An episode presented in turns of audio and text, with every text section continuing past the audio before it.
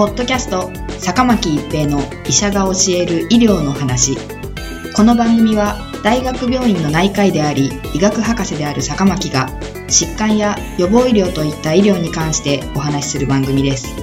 それでは今回の番組をお楽しみください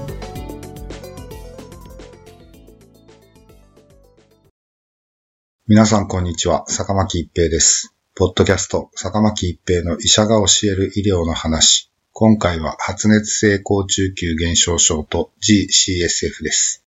抗がん剤の副作用に骨髄抑制がありますが、これにより発熱性高中級減少症、フェブライルニュートロペニア、FN 等の致死的合併症を起こすことがあります。アメリカ感染症学会 IDSA のガイドラインでは、高中級数が500パーマイクロリットル未満、または1000パーマイクロリットル未満であっても、500パーマイクロリットル未満に減少することが予想される場合で、単回測定時の口腔内体温が38.3度以上、または38度以上の熱が1時間以上続く状態とされています。日本では液化音が使用されることがほとんどのため、高中級数が500未満、または1000未満であっても500未満に減少することが予想される場合で、単回測定時の液化音が37.5度以上、または単回測定時の口腔内体温が38度以上を発熱性高中級減少症と定義されます。高中級減少のピークや高中級減少の程度は、全治療による骨髄予備能低下や投与量、投与間隔により異なるとされています。高中級減少の程度と持続期間が重症感染症のリスク因子で、一般に高中級数500パーマイクロリットル以下で異感染性となり、高中級数100パーマイクロリットル以下になると、筋血症などの重症感染症が起こりやすくなります。高中級減少に対する薬剤として、人下流球コロニー形成刺激因子、グラニロサイトコロニースティミュレーティングファクター GCSF があります。GCSF は GCSF 受容体を持つ下流球系前駆細胞に作用し、分化増殖を促進、また血管内皮に接着している下流球を放出させる作用もあります。これらにより末梢血中の下流球を増加させ、また成熟下流球に対して殺菌能、有層能などの機能を高める作用もあるとされています。GCSF の投与方法には、予防的投与、高中級が減る前から投与と、治療的投与、高中級が減ってから投与があり、予防的投与には一次予防投与と二次予防投与があります。ある患者さんに抗がん剤を投与する場合、一番最初から高中級減少を予想して GCSF を投与することを一次予防投与と言います。GCSF の一次予防投与は、発熱性高中級減少症が20%以上の確率で予想される場合、もしくは20%以下であっても、高中級減少による合併症のハイリスク例に限られます。発熱性高中級減少症合併の確率が20%以下であっても、GCSF 投与が考慮されるハイリスク因子は、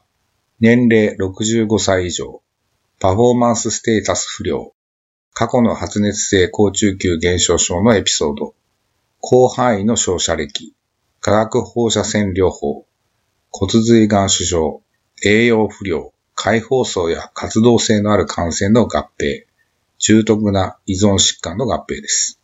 GCSF の二次予防投与とは、2回目以降の抗がん剤投与の際に、全サイクルの化学療法で一次予防投与を受けておらず、発熱性高中級減少症が起こった場合に、高中級減少を予想して予防投与することを言います。高中級減少やそれに伴う FN によって、抗がん剤の減量や投与間隔の延期が不適切であると判断される場合に施行されます。GCSF の治療的投与とは、高中級が減ってから投与することを言いますが、発熱の有無により分けて考えることとされています。高中級減少があっても、無熱の時には GCSF をルーチンで使うべきではないと言われています。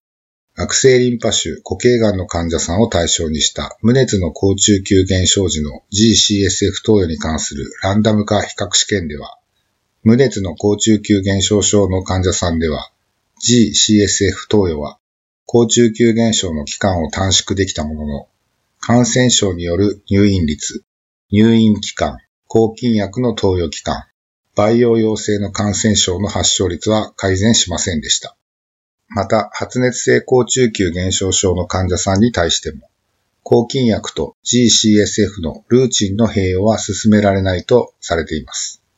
発熱性高中級減少症で感染症による合併症のリスクが高い場合や、臨床的に悪化する可能性が高い場合には、使用を考慮すべきです。メタアナリシスでは GCSF の使用により高中級減少期間、入院期間の優位な低下と感染による死亡率の低下を認めていますが、全死亡率の優位な低下はありませんでした。ポッドキャスト、坂巻一平の医者が教える医療の話。今回は発熱性高中級減少症と GCSF でした。ありがとうございました。ポッドキャスト、坂巻一平の医者が教える医療の話。今回の番組はいかがでしたか？次回の番組もお楽しみに。